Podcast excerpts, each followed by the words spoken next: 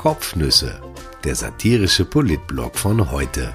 Geschrieben von Christian Nusser, gelesen von Christian Sinemus. Heute ist der 16. Juni 2020.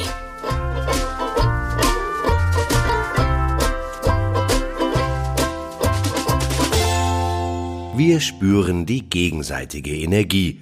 Die Regierung ging in Klausur. Der erste Tag war sehr inspirierend. Heute vor drei Monaten war der erste Tag, an dem unsere Kinder nicht in die Schule gingen. Fast unglaublich, oder? Man denkt, das ist alles Ewigkeiten her, weil so viel passiert ist in den vergangenen 95 Tagen und gleichzeitig so wenig. Am Freitag, den 13. März, wurden die meisten Schülerinnen und Schüler in eine ungewisse, nahe Zukunft entlassen. Die ferne Zukunft schaut für die Jungen heute noch ungewisser aus. Fast alle Ferialjobs und Arbeitspraktika wurden für die nächsten Monate gestrichen. Wer in diesen Tagen in den Beruf einsteigen will, egal ob Lehrling oder Absolvent einer Uni, tut sich um ein Vielfaches schwerer und das wird wohl einige Zeit so bleiben. Die Corona-Krise hat viele zu Verlierern gemacht. Die nächste Generation gehört da mit Sicherheit dazu. Wann immer ich in den letzten Wochen gefragt wurde, wie es wohl weitergehen wird, empfahl ich geistig einen Zirkel zu verwenden. Wenn man vom jeweiligen Standpunkt aus nämlich einen Kreis zog und, sagen wir einmal, zwei Monate zurückschaute, dann begriff man erst, was sich in dieser Zeit alles ereignet hatte. Wenn man dann in die andere Richtung blickte, nach vorne nämlich, macht das Mut. Denn wenn so vieles in den vergangenen zwei Monaten möglich war, warum sollte das in den kommenden zwei Monaten anders sein? Für mich war es also keine Überraschung, dass nun Urlaubsreisen nach Italien oder Griechenland oder Kroatien möglich wurden. Bald folgt wohl auch Spanien. Jetzt aber, wo wir überall hin können, bleiben wir lieber daheim. Ferien dahamas. Ein Heute-Rundruf gestern ergab, dass Österreich in diesem Sommer tatsächlich sehr gut gebucht ist. Vor allem die Quartiere an den Seen. Besonders die besseren Kategorien. Wer Kinderbetreuung anbietet, gehört überhaupt zu den Gewinnern. Das bestätigt den Augenschein. Am vergangenen verlängerten Wochenende wurden die Seengebiete regelrecht gestürmt. Es gibt mittlerweile in einigen Orten Restaurants mit einer Warteliste von 14 Tagen. Die Wiener kann zwar nach wie vor keiner leiden, aber das ist uns so wurscht, wie es uns die letzten Jahrzehnte auch schon wurscht war. Auch die Regierung hat jetzt irgendwie keine Lust mehr auf Corona. Wenn ich mich nicht verzählt habe, dann gab es in den letzten drei Monaten 122 Pressekonferenzen. Man kann der Koalition einiges absprechen, medienscheu aber ist sie nicht wirklich. ÖVP und Grüne gingen gestern in Klausur. Vielleicht auch, um sich ein bisschen besser kennenzulernen. Corona soll die Menschen ja sehr verändert haben. Eventuell entdecken Sebastian Kurz und Werner Kogler aneinander unerkannte Wesenszüge. Vielleicht also mag der Kanzler seine Frisur selber nicht, tarockiert jeden Samstag in Helfenberg mit Reinhold Mitterlehner und leidet sehr darunter, keine unbegleiteten Flüchtlinge von den griechischen Inseln retten zu können. Der Vizekanzler hat möglicherweise ein Offshore-Konto auf den Cayman-Inseln, neigt zu kurzen Sätzen und schwärmt für Rapid. Nach drei Monaten Dauerfeuer mit Pressekonferenzen, zuweilen drei am Tag, startete die Regierung ihre zweite Klausur mit einigen Beschlüssen. Jetzt aber, wo es tatsächlich etwas zu verkünden gegeben hätte, pfiff man auf Pressekonferenzen. Also es gab schon so etwas ähnliches wie Pressekonferenzen, aber die hießen plötzlich anders, nämlich Doorsteps. Ich übersetze das der Einfachheit halber einmal mit Türlschnapper. Gestern gab es gleich drei Türlschnapper hintereinander. Beim Türlschnapper geht der Politiker üblicherweise zu einem vorher genau festgelegten Zeitpunkt durch eine vorher genau festgelegte Tür, an deren Schwelle zufällig Journalisten warten und spontan Fragen stellen. Es wäre nicht unsere Bundesregierung, wenn sie sich nicht auch dazu etwas einfallen ließe, und das hat am Rande mit Max und Moritz zu tun. Ach, was muss man oft von bösen Kindern hören oder lesen, wie zum Beispiel hier von diesen, welche Max und Moritz hießen. Was zunächst einmal auffiel, die Masken waren weg, das Plexiglas obendrein, der Kanzler und der Vizekanzler ebenfalls. Weil ich immer das Unwesentliche im Blick habe, hat mich das Schicksal der Plexiglasscheiben bewegt. Schließlich gehörten die Papamobile nun wochenlang fast zur Familie. Bei jeder Pressekonferenz strahlten sie uns an. Es war kein leichtes Leben. Sie mussten jeden Tag früh aufstehen, wurden ständig mit chemischen Substanzen besprüht und mit Lappen unsittlich berührt. Keiner hat am Balkon für sie geklatscht. Sie schützten die Politiker wie Bodyguards vor den Journalisten, diesen Virenschleudern, nie durften ihre Gesichter ausdrücken, was sie von den Vorschlägen der Menschen hielten, die sich hinter ihnen verschanzten. Endstation Lager. Ich habe das ausrecherchiert. Die Plexiglasscheiben wurden in ein Lager im Bundeskanzleramt gesteckt. Vermutlich ist es dort finster und zugig und man hat niemanden, um sich zu unterhalten. Die Regierung sollte sich schämen. Nicht Sebastian Kurz oder Werner Kogler also traten zum Türdelschnapper an, sondern zunächst einmal Christine Aschbacher, die Rudolf Anschober als Aufpasser an die Seite gestellt bekam. Der Doorstep begann damit, dass sich die Door zum Room öffnete, in dem sich sonst das Pressefoyer zuträgt und der Gesundheitsminister mit der Arbeitsministerin in den Saal steppte. Die beiden nahmen hinter zwei Mikrofonen und vor einer riesigen weißen Wand Aufstellung. Gerald Fleischmann, Kanzlerbeauftragter für Medien, folgte. Er gab den Erzähler. Es war märchenhaft. Anschober begann. Der Gesundheitsminister teilte zunächst mit, dass es weltweit an einem Tag 120.000 Neuinfektionen gegeben hatte. Österreich aber nach wie vor gut und stabil dastehe.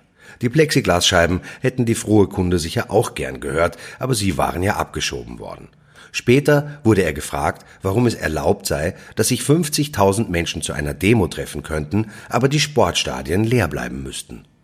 Nun, antwortete Anschober, zunächst einmal ist Fußball kein Grundrecht.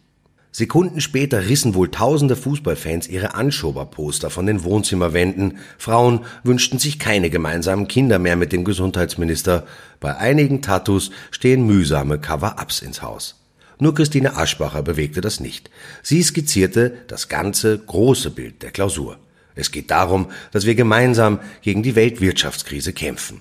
Hoffentlich bekommt die Weltwirtschaftskrise keinen Lachkrampf, wenn sie uns Armutschgallen sieht, wie wir die Ärmel aufkrempeln. Das Ende des ersten Türlschnappers näherte sich dem Wilhelm Busch an. Nein, Christine Aschbacher hatte nicht ein paar Schnüre miteinander verknüpft, um vier Händeln den Garaus zu machen.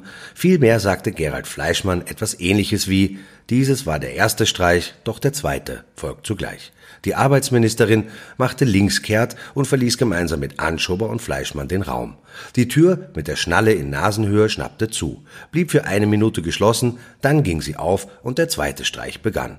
Die Wirtschaftsministerin, die Tourismusministerin und die Kulturstaatssekretärin schritten in den Raum wie die Beatles, Abbey Road am Ballhausplatz, nicht Max und Moritz, aber auch schön. Es regnete wieder Geld. Arbeitslosenbonus, Familienbonus, Gemeindemilliarde, Investitionsprämie, Fixkostenzuschuss, Verlustrücktragung. Die gebratenen Händeln flogen uns nur so in den Mund. Ich glaube, in ein paar Wochen werden wir die Regierung anflehen, doch bitte aufzuhören mit den ganzen Geldgeschenken. Es wird uns einfach der Lagerraum für die Hunderterbündel ausgehen. Alle strahlten vor der weißen Wand. Margarete Schramböck, Elisabeth Köstinger, am meisten Andrea Meyer, die von diesem Moment regelrecht überfraut wurde. Lassen Sie mich es sagen, rief die Kulturstaatssekretärin, dass es wunderbar ist, wieder mit Ihnen kommunizieren zu können, ohne diese trennende Plexiglaswand.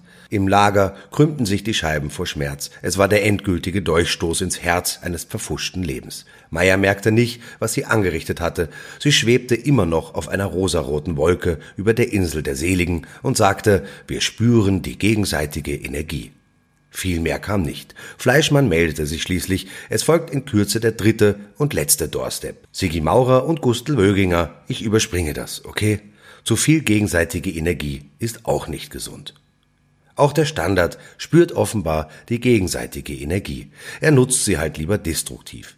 Laura Rudasch, die frühere Bundesgeschäftsführerin der SPÖ, ging 2014 in die USA. Sie hatte die Nase voll von der österreichischen Politik. Ich kann jetzt gar nicht verstehen, warum.